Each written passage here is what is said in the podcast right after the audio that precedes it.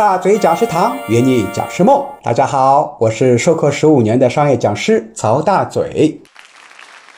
有些老师呢会提前准备好多页的 PPT，但是呢发现啊时间到了还有好多没有讲完，该怎么办？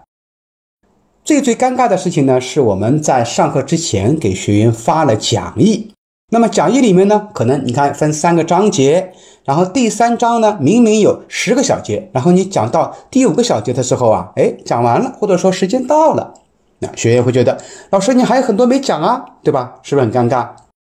所以如何避免这种情况发生啊？我也有几个建议。首先第一个啊，学员讲义呢，如果企业没有要求或机构没有要求，我们可以不提前发。那没有讲义，他不知道你到底讲多少内容，是不是？你告诉大家啊，到这里呢，我们全部讲完了，他也没话可说。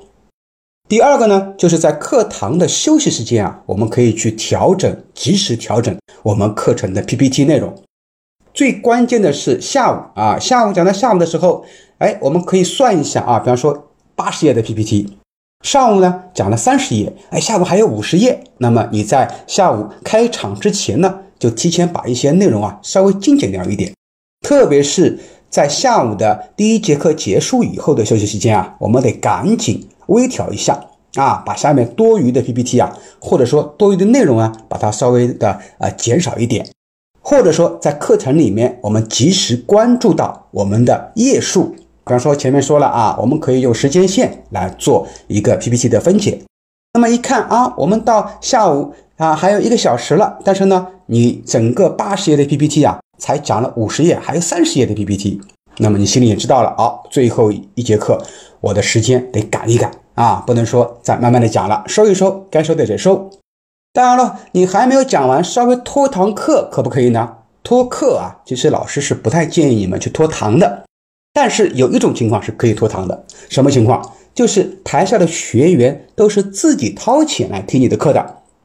那如果说你拖课半个小时，甚至拖一个小时都没问题，但是你要提前说好，你说今天我们的课程啊内容比较多啊，我给大家会多分享一些，你们的学习热情也很高涨，老师呢也很喜欢跟你们多分享，所以啊我们会拖课拖堂差不多半小时或一小时，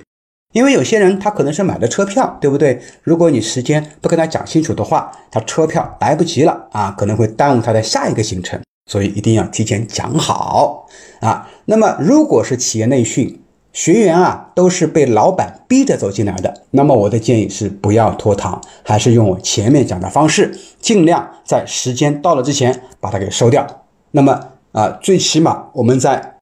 讲完课，比方说我们四点半结束，那么你至少把课程内容在四点半收了，然后我们在四点半以后呢，做一些学习心得的分享、颁奖呀、合影等等。啊，你占用大家一刻钟，最多半个小时时间，大家没什么意见，但是时间不能再长了。好了，关于时间到了还没讲完该怎么办，我们就分享到这里，我们下节课继续分享其他精彩内容。